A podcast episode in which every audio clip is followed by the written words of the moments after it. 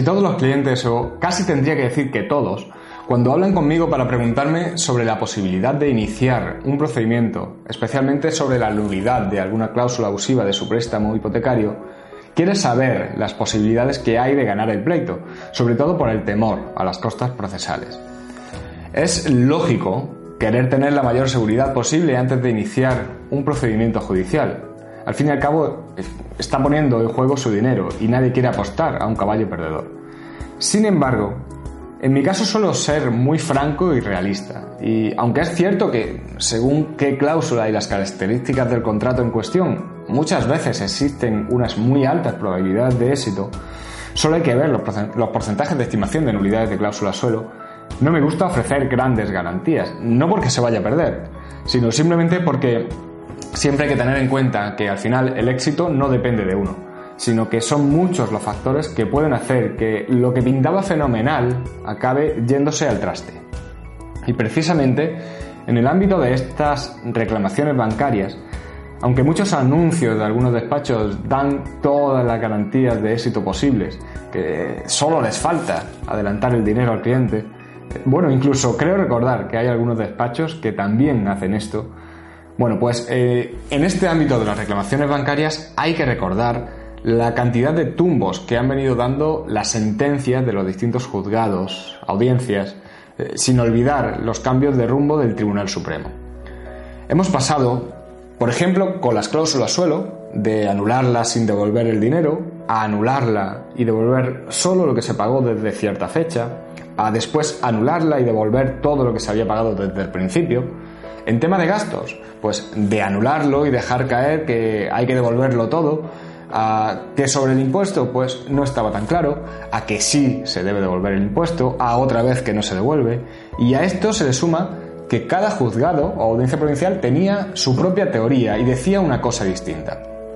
Así que cuando me piden que les diga cuál será el resultado, pues muchas veces tendría que consultar el oráculo, la bola de cristal o preguntarle a Esperanza Gracia a ver si alguno acierta. Bueno, pues a todos esos cambios de postura podemos sumar otro punto que puede hacer que en el tema de los gastos hipotecarios al final el cliente no termine viendo ni un duro. Y es por la posible prescripción de la reclamación de estos gastos.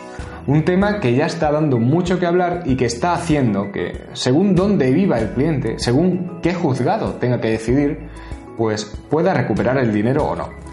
Así que no sé si aclarar, pero al menos voy a intentar explicarte toda la controversia que existe sobre esto.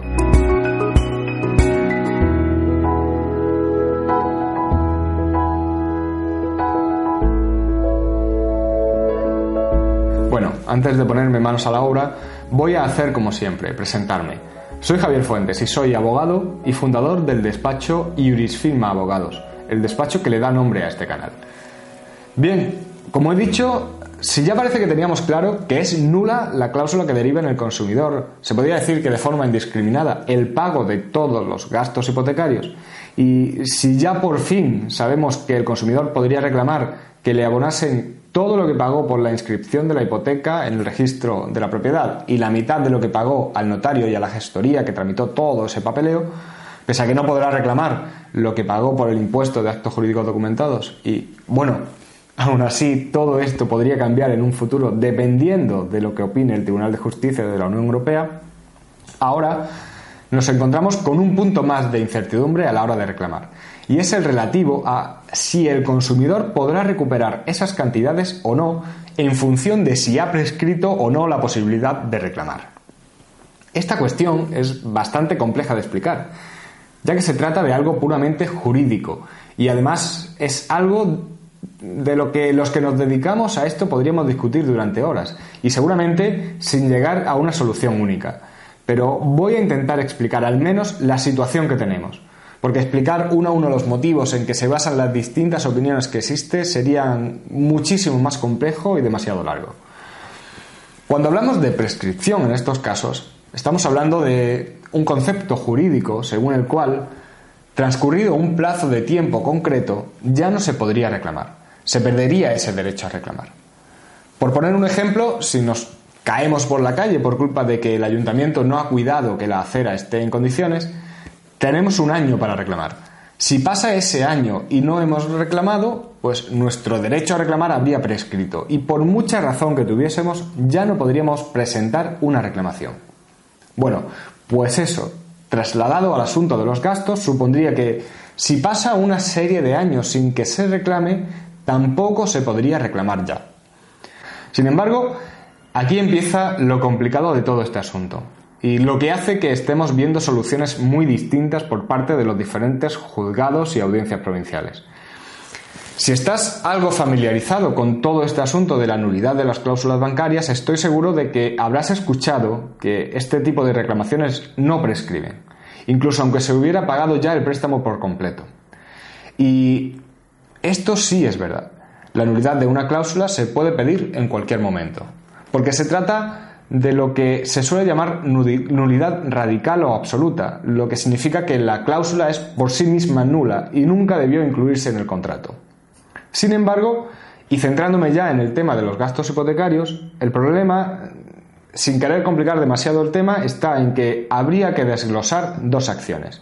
De un lado está el derecho del consumidor a pedir que se declare que la cláusula de gastos hipotecarios es nula y de otro lado está el derecho del consumidor a pedir que el banco le reembolse las cantidades que pagó por culpa de esa cláusula.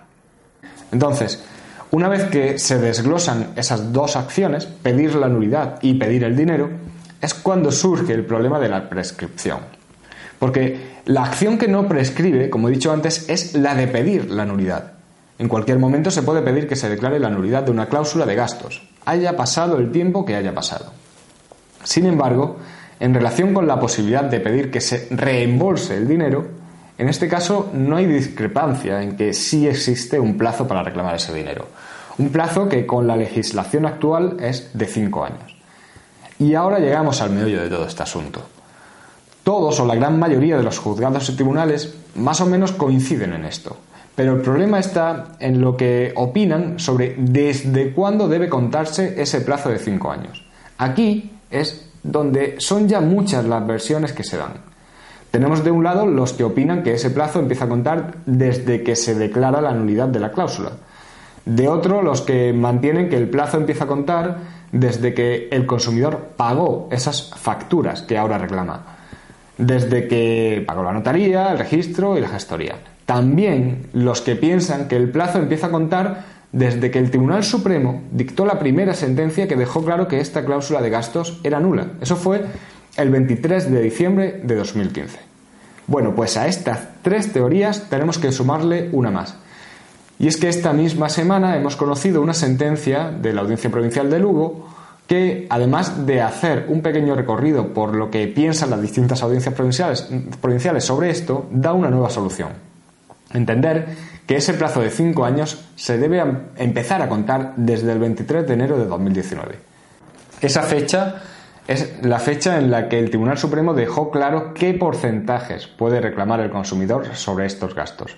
Porque en la sentencia de 2015 lo que dijo es que la cláusula de gastos era nula, pero no entró, al menos no entró demasiado en determinar qué se podía reclamar concretamente.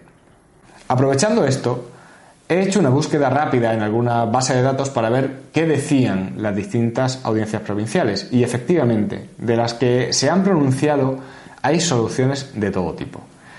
Las que dicen que el plazo de cinco años hay que contarlo desde que se pagaron las facturas de gastos, pues entre, estas estaría Valencia, Jaén, Barcelona, aunque esta aplica eh, el plazo de 10 años del Código Civil catalán, Murcia, las que dicen que desde el 23 de diciembre del 2015 estaría Gerona, la innovadora Lugo, que ha establecido que ese plazo se encuentra desde el 23 de, se cuenta desde el 23 de enero de este año.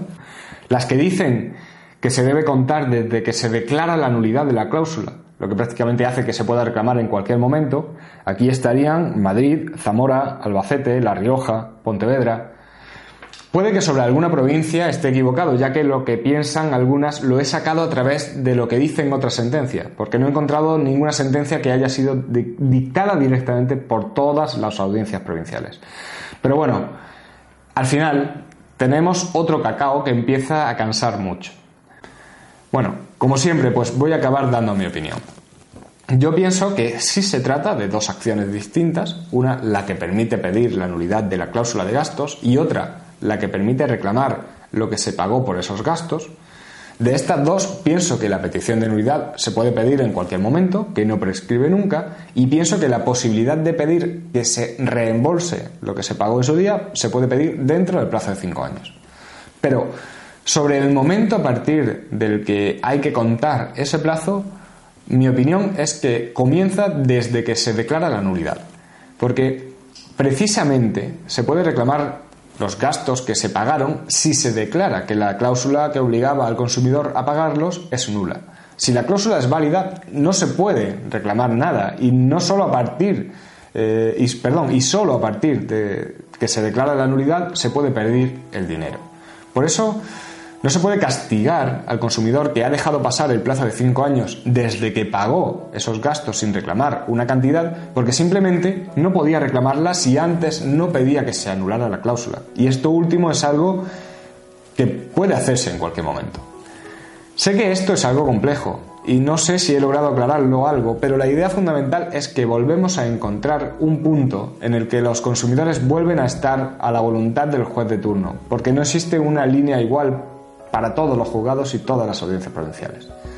Bueno, como siempre, te animo a dejar un comentario a continuación y si te ha parecido interesante te animo a que te suscribas al canal en cualquiera de las plataformas en la que nos puedes encontrar, YouTube, iTunes o iVoox. Para terminar, como siempre te digo cómo puedes contactar directamente conmigo. Bien a través del correo electrónico info.iurisfirma.es o rellenando el formulario de contacto que puedes encontrar en la web del despacho, iurisfirma.es. Un abrazo muy fuerte a todos y hasta luego.